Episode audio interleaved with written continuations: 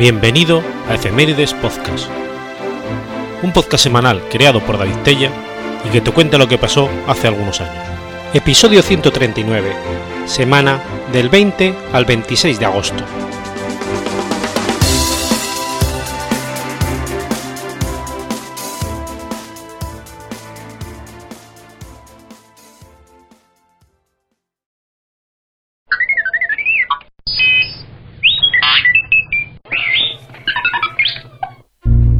20 de agosto del 636. Finaliza la batalla de Yarmouk. La batalla de Yarmouk fue un enfrentamiento militar librado entre los días 15 y 20 de agosto del 636 a orillas del río Yarmouk, entre los ejércitos del Imperio Bizantino y el Califato Ortodoxo. En el 634, las fuerzas musulmanas invadieron el Levante, forzando a los bizantinos a replegarse hacia Siria. Pero viendo la oportunidad de recuperar Palestina mientras las fuerzas del califa Umar ibn al-Jabad estaban distraídas en la conquista del imperio sasánida, a finales de 635, un gran ejército bizantino, reforzado con mercenarios francos, eslavos, georgianos, armenios y gasánidas, se reunió en Alepo desde donde marchó a Antioquía. El mando de la tropa en batalla estaba a cargo de Teodoro Tritirio, secundado por Bahan, antiguo comandante de Edesa y jefe de las tropas armenias. Las tropas musulmanas, dirigidas por Yalif y Walid, estaban en Emesa desde donde retrocedieron ante el avance bizantino hasta el río Yarmouk. Antes de la batalla, se produjeron tensiones dentro de las fuerzas cristianas, específicamente entre el emperador Heraclio y Bajan, que tendrán una importancia decisiva en el desarrollo de la acción. Los primeros cuatro días de lucha, la situación se mantuvo equilibrada, con constantes ataques y contraataques sin mayor éxito, pero el quinto día, Bajan, que había sufrido demasiadas bajas entre los suyos, empezó a negociar secretamente con los musulmanes cuando sus tropas fueron detenidas en su ofensiva de aquel día en la sexta jornada, se produjo una tormenta de arena, lo que fue aprovechado por Baján para retirarse con sus tropas, dejando el flanco izquierdo de los bizantinos al descubierto. Los árabes aprovecharon entonces para flanquear al enemigo. Los romanos, ante tal presión, rompieron filas y se dieron a la fuga. El caos producido provocó que miles de ellos fueran masacrados.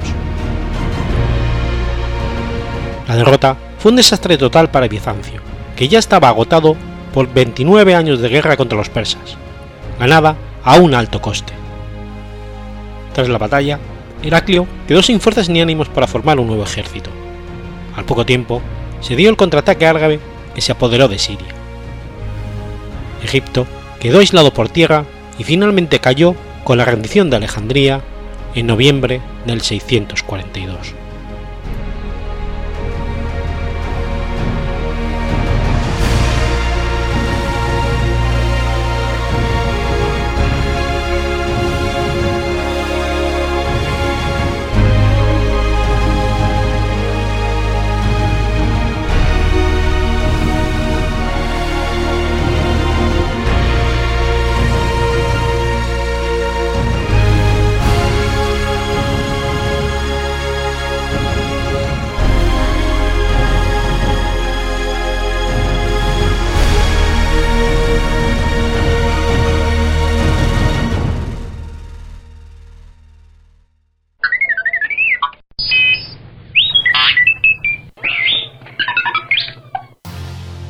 21 de agosto de 1567.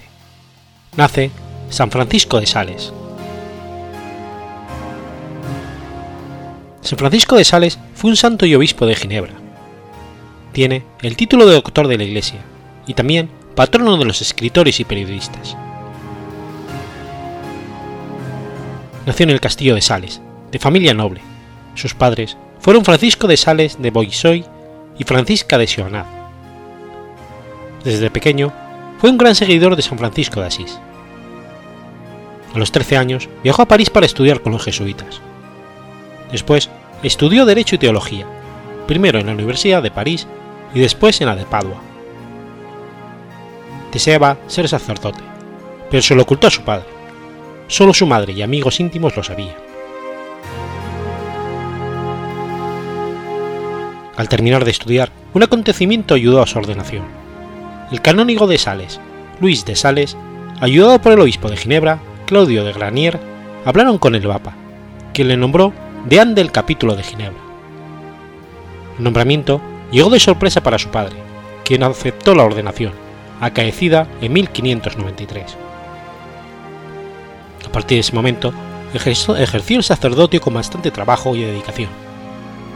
Tomó como ejemplos de vida a San Francisco de Asís y a San Felipe Neri, con lo que desarrolla una personalidad alegre, paciente y optimista. Sus inicios como sacerdote los ejerce entre los pobres. En 1594 fue hacia la zona de Chamblais dominada por calvinistas. En un inicio fue echado por los pobladores y tuvo que pasar temporadas viviendo en la intemperie y de madera rudimentaria, evitando dos intentos de asesinato e incluso ataques de lobos, pero su celo y trabajo empezaron a dar fruto. Debido a su carácter amable y paciente, y una propaganda hecha a mano y distribuida casa por casa, profunda en su contenido, refutando las ideas calvinistas, logró cultivar a los pobladores y convertirlos. San Francisco de Sales resumió su labor a Juan de Chantal con esta frase. Yo he repetido con frecuencia que la mejor manera de predicar a los herejes es el amor, aun sin decir una sola palabra de refutación contra sus doctrinas. Su labor quedó manifestada con la visita del obispo Granier cuatro años más tarde, cuando fue recibido por gran número de católicos, hecho que antes hubiera sido imposible. Los escritos de los que se escribió fueron los que hicieron su primer libro de controversias y revelaron el carácter de escritor de Francisco. Su fama creció tanto por su virtud como por su sencillez. Fue nombrado obispo coadjuntor de Ginebra. Viajó a Francia y así llegó a hacerse amigo del secretario de Enrique IV, el cardenal de Berullé, Antoine de Desalles, y del mismo Enrique IV, quien deseaba que Francisco se quedase allí, pero el santo rechazó la oferta volviendo a Ginebra. En 1602, el obispo Granier murió, y Francisco tomó su lugar. Su estilo de vida y carácter cobraron mayor fama, ya que se reveló como un gran organizador de su diócesis, llevando una vida austera y con suma preocupación por los pobres y por la formación de sus feligreses. Por ello, empezó a escribir libros de manera sencilla que gustaron a todos. Consta además que perteneció a la tercera orden mínima. Su encuentro con Juana de Chantal en 1604, acogiéndola como hija espiritual, dio como resultado la fundación de la Orden de la Visitación de la Santa María, el 6 de junio de 1610, para mujeres jóvenes y viudas que querían vivir al llamado de Dios sin la rigurosidad de los conventos monacales. La posición del obispo de Lyon y este novedoso tipo de congregación les obligó a redactar una regla basada en la de San Agustín de Hipona. Después de una temporada atendiendo a las comunidades religiosas de su diócesis, fatigado por su gran labor apostólica, murió el 28 de diciembre de 1622, a los 55 años. En 1665 fue canonizado por el Papa Alejandro VII, fijando la Iglesia Católica su fiesta litúrgica el 24 de enero. En 1877 recibió el título de doctor de la Iglesia por la enmienda de sus obras y por su vida ejemplar. Asimismo, es considerado el santo de la amabilidad. Prueba de ello son las 33 piedras que obtuvieron de su vesícula biliar el día de su muerte, signo de los constantes esfuerzos por mitigar los corajes que hacía, siempre teniendo un rostro sereno y una sonrisa.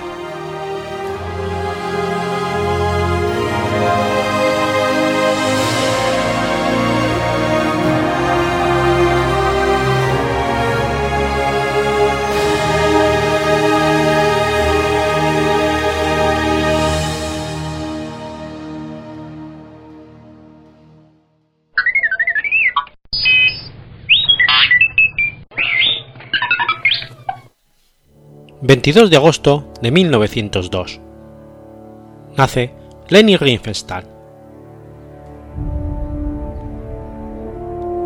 Ellen Bertha Amelie Riefenstahl fue una actriz, fotógrafa y cineasta alemana, célebre por sus producciones propagandísticas del régimen de la Alemania nazi. Nacida en el seno de una familia luterana protestante, su padre era un industrial de la calefacción, Alfred Riefenstahl, y su madre, Berta Scherlack. Se crió con su hermano Heinz, que más tarde murió en la Segunda Guerra Mundial. Comenzó su carrera artística aprendiendo danza en la escuela de danza y ballet Grimm Reiter como bailarina clásica. A causa de una lesión de la rodilla, se retiró brevemente y en una visita al doctor quedó impactada al ver un póster de una película y en ese momento decidió ser estrella de cine, como lo especifica la propia Riefenstahl en el documental El poder de las imágenes. Se inició en el cine como actriz y posteriormente pasó a la dirección con Luz con la Luz Azul, que tras ser premiada en el Festival de Venecia, la lanzó a la fama internacional. En 1932 escuchó a Adolf Hitler en un mitin y le ofreció todo su talento y colaboración. A través de Rudolf Hess, Hitler le ofreció filmar la concentración del partido nazi en el campo Zeppelin de Nuremberg en 1933, ya que el dictador había quedado muy impresionado con el primer trabajo de Leni como directora cinematográfica en La Luz Azul. Riefenstahl aceptó la propuesta y realizó lo que hoy se conoce como la trilogía de Nuremberg, uno de los documentales político-propagandísticos más efectivos jamás filmados, formada por la victoria de la fe, el triunfo de la voluntad y el Día de la Libertad, nuestras Fuerzas Armadas. En esta etapa Leni trabajó con el experto camarógrafo Walter Fretz en un codo a codo. Fretz apoyó entusiastamente al cineasta con tomas artísticas muy logradas. Fretz acompañó a Riefenstahl hasta 1938, época en la cual Joseph Goebbels asignó a Fretz como camarógrafo oficial de Hitler, asimilándolo a la Luftwaffe. Su siguiente obra importante como directora fue el megadocumental de más de cuatro horas de duración Olimpia, en la que filmó los Juegos Olímpicos de Berlín del 36, conocidos como las Olimpiadas de Hitler. Se trató de un verdadero hito cinematográfico, ya que nunca antes se había filmado en Juegos Olímpicos. Sobre este film pesa la controversia de ser también un trabajo propagandístico a favor del régimen nazi, debido a su alto contenido político. Así, cabe destacar los peculiares enfoques de los detalles instantáneos del movimiento, las tomas en cámara lenta, además de introducir avances técnicos y de producción utilizados por Riefenstahl en estos trabajos, ya que fue la pionera en la utilización de medios y formas de rodaje y postproducción muy comunes hoy en día en las producciones audiovisuales, pero indudablemente innovadoras en la época. Fue portada de la revista Time en 1936. Leni obtuvo del régimen nazi toda clase de recursos económicos y técnicos y un fuerte apoyo como cineasta.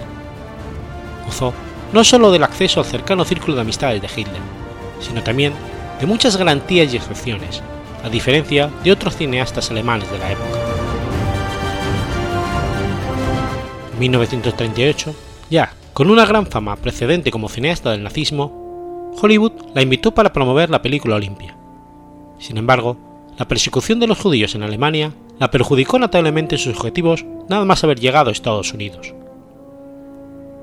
A pesar de que muchos críticos que vieron la película en privado declararon que era una obra de arte y no un apostolado del nazismo, no la apoyaron debido a la fuerte presión de la Liga Antinazi en los medios estadounidenses.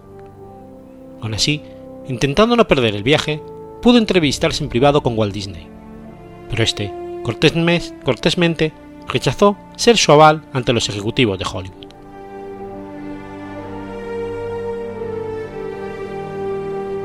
Riefstahl, trabajador incansable, colaboró en algunos aspectos con Abel Speer, cuando era uno de los arquitectos en el régimen nazi, en la creación de la famosa Catedral de Luz.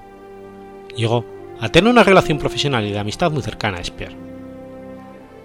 Poseedora de una figura y belleza excepcionales, su estilo y figura fueron tipificados y caricaturizados como el arquetipo de mujer fatal del régimen nazi en muchas cintas de dibujos animados y filmaciones norteamericanas de la época, cosa que ella rechazaba. Si bien Leni posteriormente arguyó ser simpatizante de Hitler en sus inicios, progresivamente fue distanciándose de la figura del gobernante. Negó haber sido además amante de Hitler.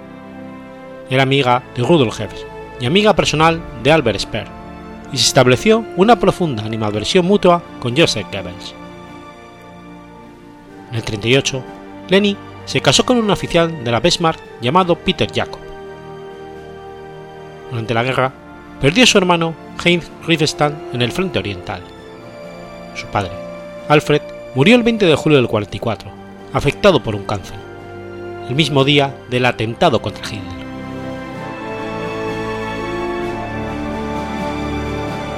Tras el final de la Segunda Guerra Mundial, Leni tuvo problemas en su vida privada por las persecuciones del régimen francés que la dejaron en la miseria económica. Por si fuera poco, su matrimonio fracasó debido a que su marido inició un romance con Herbie von Steinach en 1949. En efecto, el gobierno francés se empeñó en enjuiciarla por su vínculo con los dignatarios del nazismo, confiscándole todos sus bienes. Incluso llegó a ser recluida en un manicomio como medio para desnazificarla. Riefenstahl rechazó estar vinculada con el régimen nazi, aduciendo que sus películas y demás trabajos habían sido producto de un servicio profesional contratado y que ella había cumplido de acuerdo con las directivas nazis, sin hacer una apología por convicciones personales. Sin embargo, estas apologías aún son objeto de controversia debido al alto grado de vinculación que tuvo con los altos círculos nazis, y es un hecho que ella nunca pudo desprenderse del estigma del nazismo. También se la señaló como amante de Hitler, algo que ella siempre negó, limitándose a reconocer que el líder alemán la pretendió en alguna ocasión sin que ella aceptase. Riefenstahl fue en un comienzo una negacionista ingenua del holocausto, pero más tarde rechazó los horrores del nazismo. Finalmente, en 1948, fue eximida de cualquier culpabilidad y declarada como una simpatizante del nazismo. No obstante, el daño económico y moral ya estaba hecho. A partir de la década de los 50, Riefenstahl inició una nueva y estimulante etapa profesional, esta vez como fotógrafa. A finales de la década siguiente, produjo una detallada y bella documentación fotográfica sobre un pueblo africano, los Nuba, y en años posteriores realizó varias producciones sobre la vida submarina. Su estilo fue imitado por varios fotógrafos de revistas muy conocidos. Aún en su senectud, Riefenstahl desarrolló una gran actividad en pro de su arte, llegando a sufrir un grave accidente que la dejó con problemas dorsales y en la cadera. Riefenstahl falleció a los 101 años en su casa de Pocking, a la orilla del Danubio, en la barcaza vivienda Starberg en Baviera. La cineasta, que parecía cáncer y problemas dorsales, falleció mientras dormía, tras un progresivo deterioro de su salud.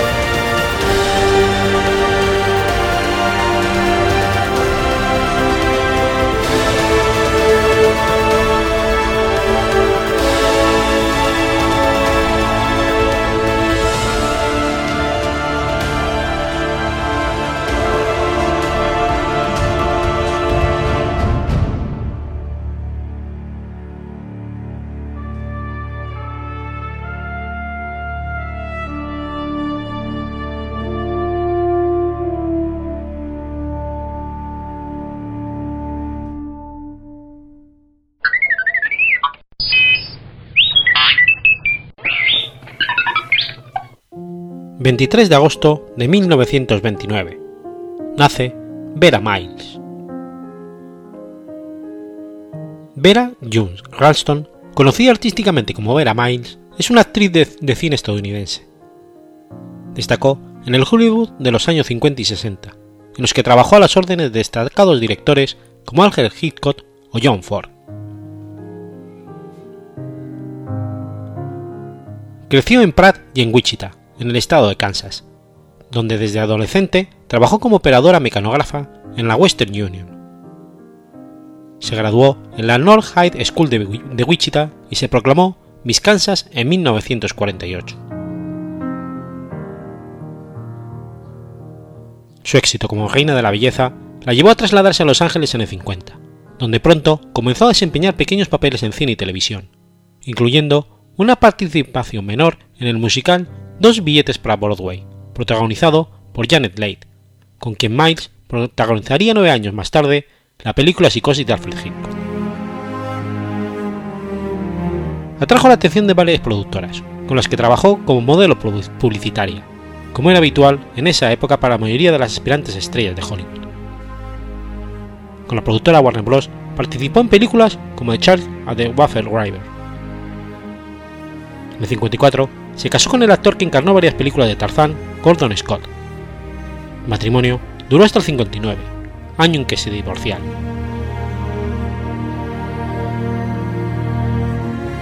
El año 55 marcó un momento importante en su carrera, cuando el director John Ford la eligió para interpretar el papel de novia de Jeffrey Hunter en la legendaria película Centauros del Desierto, que estaba protagonizada por John Wayne, Natalie Wood, Walt Bond y Dorothy Jordan. También intervino en otras películas ese año como Autumn Leaves con John Crawford y Clint Robertson, y a 23 pasos de Baker Street con Van Johnson. De 55, Hitchcock vio a Vera en un episodio de televisión de Bepiscola Playhouse y la dejó muy impresionado. Tiempo después, ya en el 56, la actriz fetiche del británico, Grace Kelly, abandonaba el cine y contraía matrimonio con Reinero de Mónaco. Con la intención de reemplazar el lugar dejado por Grace, Hitchcock firmó un contrato de 5 años y tres películas con Vera, que fue publicitada como la sucesora potencial de Grace. Hitchcock, que demandaba un control total de la apariencia de la mujer, incluso en el ámbito privado, emprendió una reinvención del aspecto y el vestuario de su nueva estrella con la ayuda de la diseñadora de vestuarios y ganadora del Oscar, Edith Head. Ese mismo año, Hitchcock estrenó su serie de televisión Alfred Hitchcock Presenta, y Vera fue la protagonista del primer capítulo llamado Venganza, en el que interpreta el papel de la nueva novia emocionante, preocupada de Ralph Mecker. Hitchcock la dirigió en la pantalla grande como la esposa cercana de Henry Fonda, que interpreta a un músico de Nueva York falsamente acusado de un crimen, en falso culpable. El crítico del New York Times, Bosley Crowther, al escribir sobre la actuación de Miles y Fonda, destacó su interpretación manifestando que era capaz de transmitir las sensaciones de miedo que se desprendía de la situación en la que se había visto envuelto a los protagonistas. Hitchcock apreciaba no solo la belleza rubia de Miles y su inteligencia parecía, sino también su talento para interpretar. En un artículo del 56, en Look Magazine, Miles dijo que Hitchcock nunca la había felicitado, ni le había dicho por qué la había contratado. Hitchcock comentaba en el mismo artículo que Miles era una mujer sexy, inteligente y atractiva, pero de rodillas para arriba. El director pensó que Vera fuera la protagonista de Vértigo, y para ello encargó el diseño de vestuario y se realizaron pruebas de maquillaje y peinados especial para ella. Sin embargo, Miles quedó embarazada y abandonó la producción cuando todo estaba preparado para iniciar el rodaje. El director inglés contrató a Kim Nova para sustituirla, con la que nunca llegó a conectar plenamente. El proyecto que había sido diseñado como escaparate para Vera fue una película considerada por muchos como una de las obras maestras del director. Miles recordaba que Hitchcock se quedó abrumado cuando le dijo que no podía ser la protagonista de su personal trailer. Coprotagonizó con Susan Hayward y John Gavin el melodrama sobre el adulterio Backstreet, dirigida por David Miller, basada en la novela de Frank Horst de 1931. Un año más tarde, Hitchcock la eligió para interpretar a Lila, la hermana de Jade Lake en Psicosis, en cuyo papel descubre la verdad sobre Norman Bates y su madre. A pesar de su papel secundario, la buena actuación de Miles produjo una impresión fuerte y duradera. Siguió con un papel en otro clásico de Ford, El hombre que mató a Liberty Balance, con el que actuaba junto con John Wayne y James Stewart. Obtuvo el premio de la herencia del western, que compartió con el director Ford, el guionista James Warner Bellam y sus compañeros de reparto, incluyendo Lee Marvin y Edmond O'Brien. Volvería a participar en una película con John Wayne en Hellfighter, en 1968. Carrera de Miles tomó un inesperado giro cuando empezó a rodar en los estudios Disney. Continuó haciendo papeles para Disney hasta los años 70 y también grandes series de televisión durante años, hasta que en 1983 repitió su famoso papel en Psicosis 2, con su papel vociferante, protestando contra la libertad condicional propuesta para Norman Bates.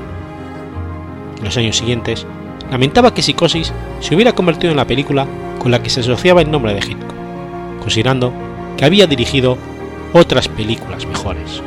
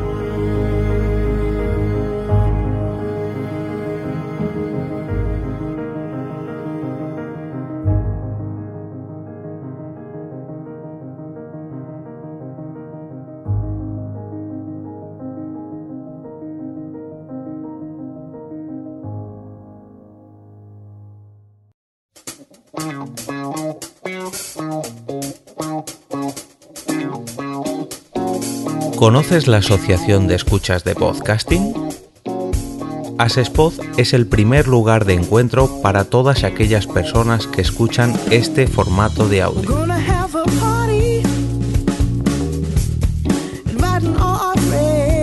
Compartimos, comentamos y escuchamos una gran cantidad de podcasts, pero seguro que no los conocemos todos.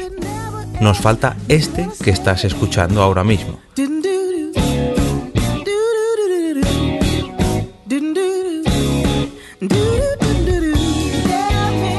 Queremos que tú, oyente de este podcast, formes parte de todo esto. Asociate gratis en nuestra web, asespod.org.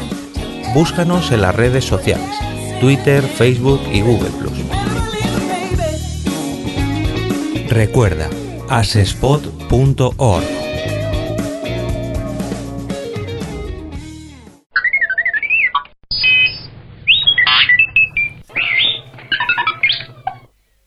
24 de agosto de 1940. Muere Paul Nipkow. Paul Julius Gottil Nipkow fue un ingeniero e inventor alemán, considerado uno de los pioneros de la televisión. Nació el 22 de agosto de 1860 en la localidad de Lauburg, entonces Prusia. Nipkow Destacó ya de niño por sus conocimientos en materias científicas. Por ello, se graduó en su ciudad natal y posteriormente se matriculó en la Escuela Técnica de Neustadt, donde realizó estudios de telefonía. Aparte de sus estudios, se interesó en la disciplina de la óptica, en especial las vertientes de la electrofísica y la fisiológica. Allí fue instruido por grandes profesores como Hermann von Helmholtz y Adolf Slavy.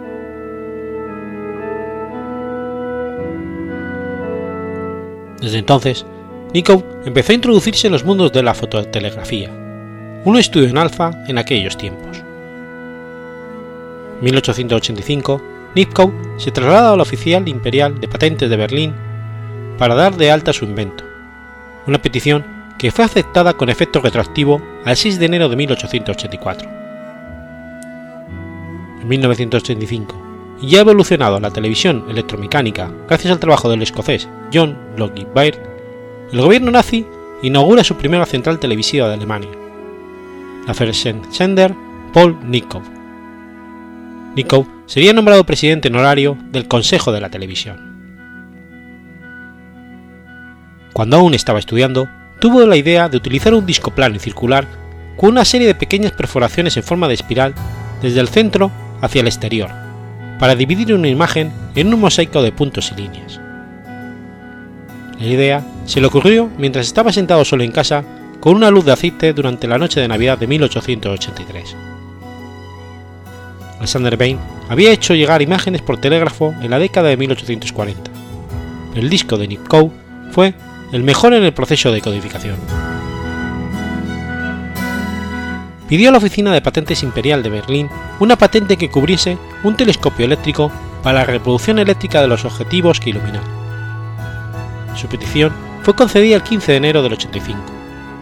No obstante, no se sabe si finalmente Nikon intentó llevarlo a la práctica. La patente expiró después de 15 años a causa de una falta de interés. Nikon entró a ser diseñador de un instituto en la Berlin Lodge y no continuó con la difusión de imágenes. Las primeras emisiones de televisión utilizaron un método de exploración de imagen óptico-mecánico, el método que Nikov ayudó a crear con su disco. Así pues, podía reclamar parte de los beneficios de la invención. Nikov explicó su primera visión de la televisión en un programa de radio de Berlín de 1928. Los televisores estaban en celdas oscuras. Centenares de personas esperaban pacientemente el momento en que viese la televisión por primera vez. Esperé entre ellos, poniéndome cada vez más nervioso. En ese preciso instante podía ver, por primera vez, lo que había ideado hacía 45 años. Por fin, llegué a la primera fila. Una tela oscura fue retenida a cada lado, y vi un parpadeo de luz. Nada fácil de discernir. El sistema fue demostrado por la Bay Television Company de John Logie Baird. A partir del 36, cuando la BBC One eligió seguir este sistema por encima del sistema mecánico de Baird, basado en el trabajo de Manfred Borlander y el iconoscopio inventado por Vladimir Thorskin, este fue cada vez más frecuente y la invención de Nikop ya no era esencial para un mayor desarrollo de la televisión.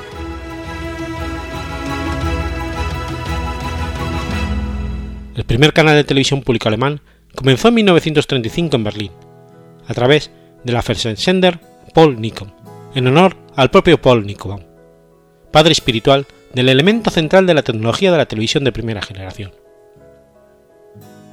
En uno de los últimos episodios de la serie británica Ejército Secreto, se le atribuye a Nikov ser el único inventor de la televisión, ya que dio a conocer las cámaras de vigilancia de circuito cerrado de televisión y monitores que él había instalado en su Gestapo de Bruselas. Nipkow murió en Berlín el 24 de agosto de 1940, a la edad de 80 años.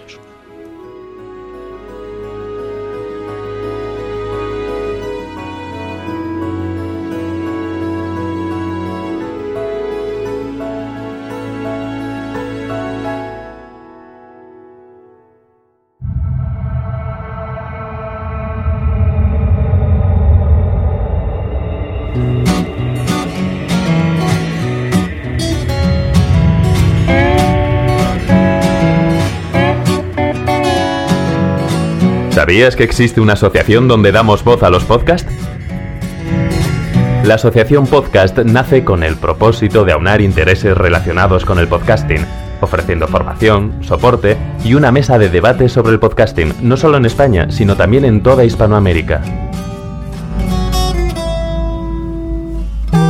Entre nuestros proyectos destacan nuestro libro colaborativo, la organización de diferentes eventos relacionados con el podcasting como las jornadas de podcasting, los premios de la Asociación Podcast y Radio Podcastellano. Para formar parte de la comunidad, recibir información de eventos y estar al tanto de lo que ocurre, solo tienes que entrar en asociacionpodcast.es y hacerte socio o simpatizante. Ahora es tu oportunidad de formar parte de esta gran comunidad. asociacionpodcast.es. Si lo prefieres, puedes escribirnos a info@asociacionpodcast.es y responderemos todas tus dudas. También puedes seguirnos en Twitter con el usuario AsociaPodcast. Ya seas podcaster u oyente, súbete al podcasting.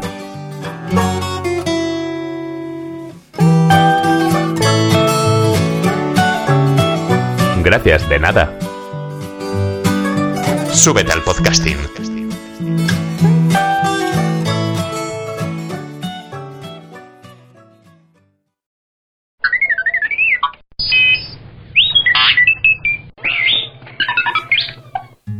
...25 de agosto de 1707...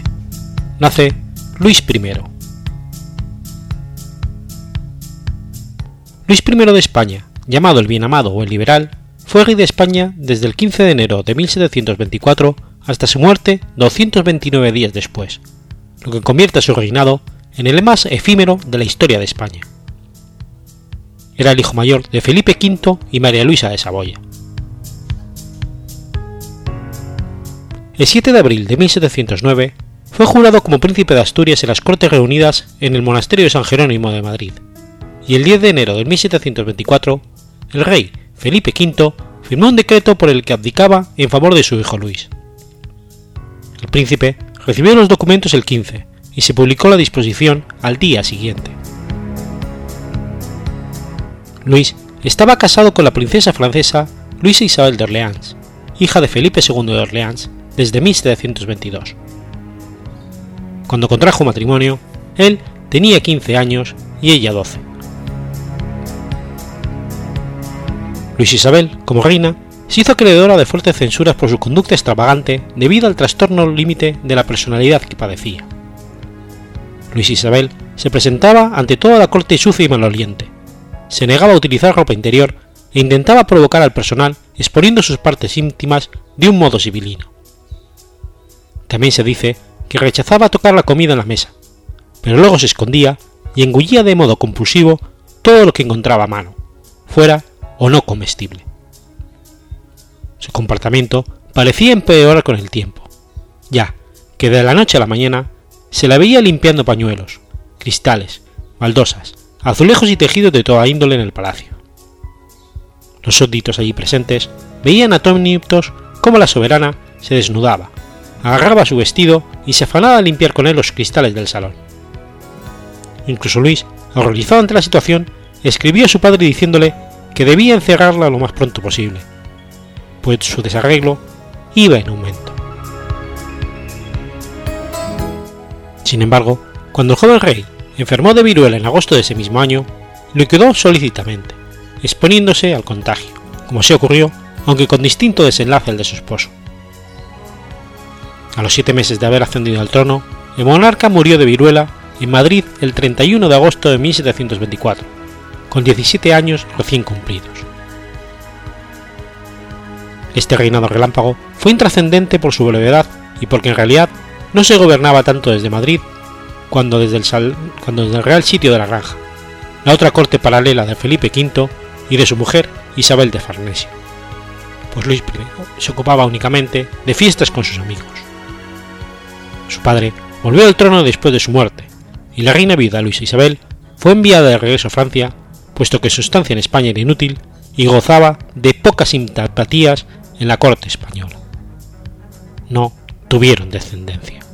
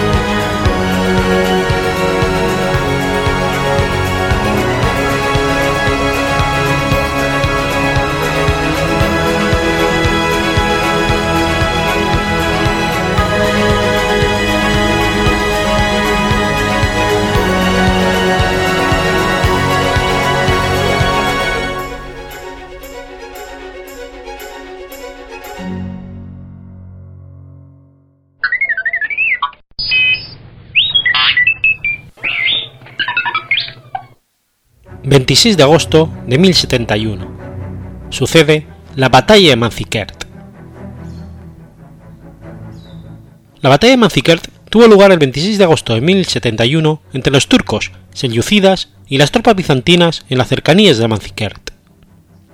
La decisiva derrota del ejército bizantino y la captura de Basileus Romano IV Diógenes jugó un importante rol en la caída de la autoridad del Imperio bizantino en Anatolia y Armenia, lo que permitió la gradual turquificación de Anatolia.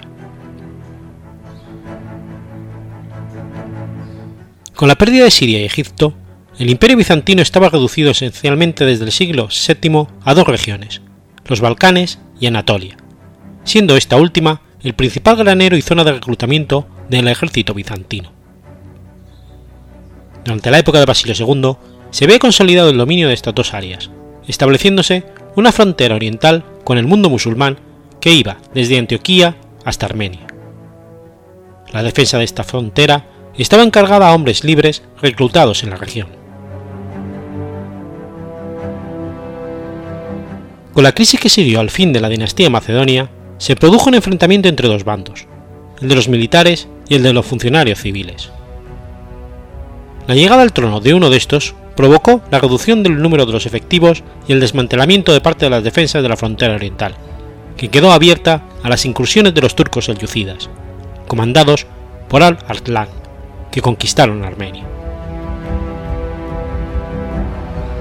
La subida al trono de Romano IV Diógenes un militar llevó a la organización de un ejército de 70.000 hombres para reconquistar el terreno perdido ante los turcos. En 1071, en Normando, Roberto Guiscardo tomó la ciudad de Bari, que era el último reducto bizantino en el sur de Italia. El emperador Romano IV había dado por perdida Italia y en su lugar se conformaba con hacer frente a los turcos. Partió al este con un ejército de 60.000 soldados, incluidos los de la caballería pesada, llamados también catafractos, a los que se sumaban numerosos contingentes de infantería, de los cuales solo la mitad eran bizantinos, siendo el resto mercenarios turcos o normandos. De los soldados bizantinos, una parte estaba al mando del estratego Andrónico Ducas, perteneciente a una familia rival al emperador. En cuanto a la Guardia Varega, se quedó en Constantinopla, no interviniendo en la batalla. Tras atravesar Anatolia y asegurar algunos fuertes en el camino, Romano IV envió el destacamento turco de avanzadilla mientras él, seguía hacia Mazikert. No se sabe qué fue de los mercenarios turcos, si fueron atacados o simplemente desertaron, pero no se volvió a saber de ellos. en el ejército bizantino había muchos soldados inexpertos, y la lealtad de algunos generales era dudosa, pero con ellos retomó la ciudad de Maziktekert, ubicada al este de la actual Turquía, que los selyúcidas habían ocupado con anterioridad. Con ello, violaba el tratado de paz que había firmado con al-Assad años antes. Este se encontraba en Siria y tuvo que abandonar sus planes para retroceder precipitadamente a enfrentarse a los bizantinos. el ejército selyúcida estaba formado en su mayoría por caballería ligera, que no estaba armada para resistir un ataque frontal de la caballería pesada bizantina, pero era más ágil y podía manobrear mejor. Al-Arlan llegó a Manziker el 25 de agosto de 1071. Al avistar el ejército enemigo, Romano IV ordenó a su caballería que cargase contra los turcos, con lo cual violó una de las normas básicas de la estrategia bizantina. Nunca debía enviarse caballería pesada a perseguir a una caballería ligera, a menos que ésta estuviera acorralada contra un río u otra barrera. Tales persecuciones solo agotaban a los caballos y los volvía vulnerables ante un contraataque. Así sucedió. Los turcos huyeron con la pericia necesaria para no dejarse acorralar y hostigaron con flechas desde lejos el emperador vio que sus tropas estaban agotando y ordenó retirada. Caída la noche, mientras las tropas bizantinas trataban de instalarse en un campamento, los turcos atacaron por, todas las partes mediante una formidable maniobra de pinza. Durante la batalla, en la que el romano comandaba la vanguardia, los mercenarios normandos decidieron intervenir, mientras que la retaguardia, dirigida por Andrónico Ducas, se dio la fuga dejando desamparados al Basileus y volvió a Bizancio a apoyar sus propios intereses. La falta de organización, sumada a la gran pericia de Al-Basal, permitió a los turcos destruir completamente al ejército bizantino y capturar al propio emperador. Nunca antes los enemigos de Bizancio habían derrotado tan contundentemente al ejército bizantino. El desastre de Manzikert marcó el inicio de la decadencia militar de Constantinopla. En un principio, las consecuencias de la derrota de Manzikert no fueron dramáticas. El emperador derrotado convivió, convino con el sultán al-Assad un rescate, un tributo anual y la cesión de algunas plazas, con lo que le dejó en libertad. Sin embargo, a su vuelta, Romano IV se encontró con que había sido depuesto. Fue apresado por los ducas, cegado, torturado y abandonado a su suerte. El nuevo Basileus, Miguel VII, no quiso cumplir los compromisos del emperador depuesto, por lo que los seyucidas se consideraron libres del tratado. A partir de 1073, los seyucidas comenzaron a invadir Anatolia, ya sin oposición. En pocos años habían formado un nuevo sultanato llamado Rum, esto es, de Roma en pleno centro de la península. Los bizantinos solo pudieron conservar parte de las costas. El imperio bizantino había perdido la mitad de su tierra cultivable y de sus recursos humanos, y la nueva frontera era absolutamente indefendible. Por ello, los cronistas bizantinos siempre se refirieron a la batalla de Manzikert como aquel día terrible. Así, la gran potencia militar que había sido durante siglos el imperio bizantino pasó a la defensiva, constituyendo aún una fuerza significativa hasta la batalla de Mariocéfalo, un siglo más tarde, no pudiendo garantizar por más tiempo la contención de las fuerzas del Islam. De este modo, se explica la petición formulada por el emperador Alejo Comneno al Papa Urbano II en 1095, para que le enviara mercenarios que le permitieran reconquistar el terreno perdido, lo que daría origen a la Primera Cruzada.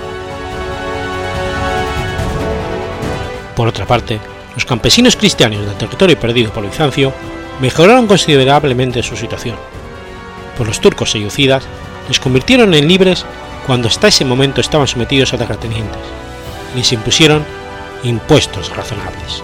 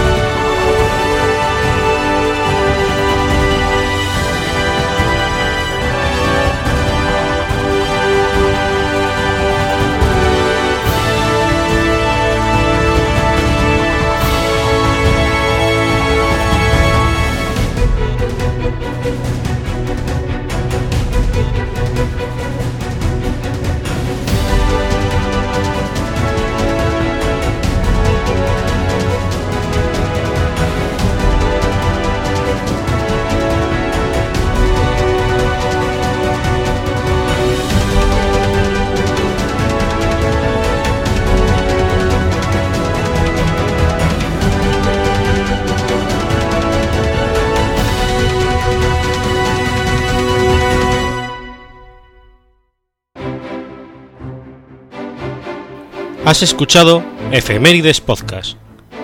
Si quieres ponerte en contacto conmigo, puedes hacerlo por Twitter a la cuenta arroba efemeridespod o mi cuenta personal, arroba telladavid, o por correo electrónico a la dirección efemeridespod arroba gmail.com. También puedes visitar la página web efemeridespodcast.es. Y recuerda que puedes suscribirte por iTunes y por iBox, y tienes un episodio nuevo cada lunes.